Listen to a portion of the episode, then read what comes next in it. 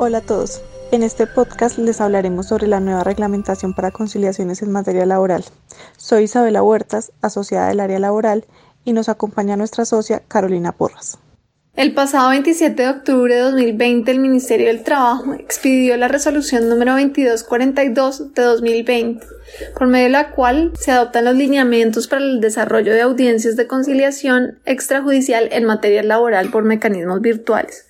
El Ministerio del Trabajo definió que esta implementación se realizó buscando alternativas para que los funcionarios de la entidad puedan adelantar sus labores sin necesidad de acceder a las sedes. Sin embargo, deja claro que ante la imposibilidad de realizar estas audiencias por medios virtuales, podrán acudir tanto los funcionarios como los interesados a la sede del ministerio correspondiente siempre y cuando cumplan las medidas de bioseguridad pertinentes. Esta implementación trata de hacer efectivos los derechos al acceso a la justicia, la informalidad de los mecanismos alternativos para la resolución de conflictos y la autonomía de la voluntad de las partes. El procedimiento de estas audiencias se dividirá en etapas que pasaremos ahora a enunciar. En primera medida, el interesado debe realizar la presentación de la solicitud. Esta deberá ser radicada en la página web del Ministerio del Trabajo, en el portal de peticiones, quejas y reclamos o PQRS, y deberá estar acompañado de los siguientes anexos. Primero, la solicitud de audiencia de conciliación virtual. Segundo, el formato de aceptación de términos y condiciones. Y tercero, el poder especial amplio y suficiente en caso de que sea necesario. Los documentos de solicitud y aceptación de términos no deben contener firma digital ni manuscrita.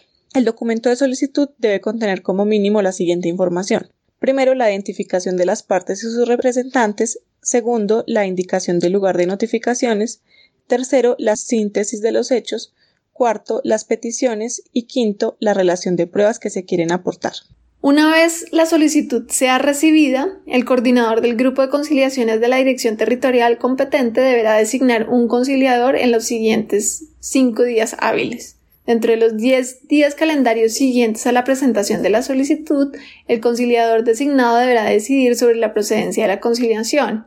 El conciliador puede determinar que el asunto no es conciliable, para lo cual expedirá constancia de acuerdo con el artículo 2 de la Ley 640-2001, la cual será comunicada al solicitante a través de la aplicación de PQR, o que el asunto es conciliable, para lo cual programará y enviará a través de Microsoft Teams una invitación a las partes con fecha y hora para llevar a cabo la diligencia. La citación a la audiencia de conciliación debe ser enviada a las partes en el correo en que se envíe la reunión de Microsoft Teams y debe contener los requisitos mínimos de cualquier citación establecidos en la ley.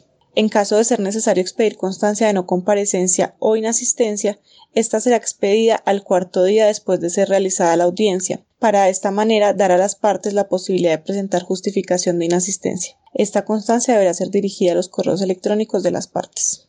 Una vez surtidos los trámites previos, la audiencia de conciliación se realizará por la plataforma Microsoft Teams y deberá ser grabada.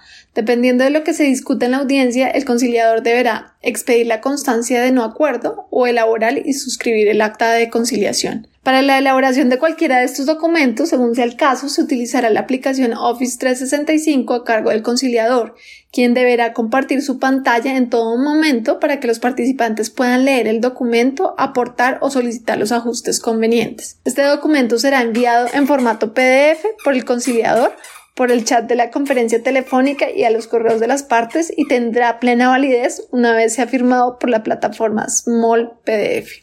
Por último, y una vez agotados todos los pasos anteriores, el conciliador deberá registrar la totalidad del expediente en el sistema de información de la conciliación, el arbitraje y la amigable composición del Ministerio de Justicia. Vale aclarar que los efectos de las actas de conciliación que resulten del proceso virtual tendrán plenos efectos de cosa juzgada y mérito ejecutivo. Esperamos que este podcast haya sido de su interés. En nuestra página web podrán encontrar información adicional sobre los temas de actualidad.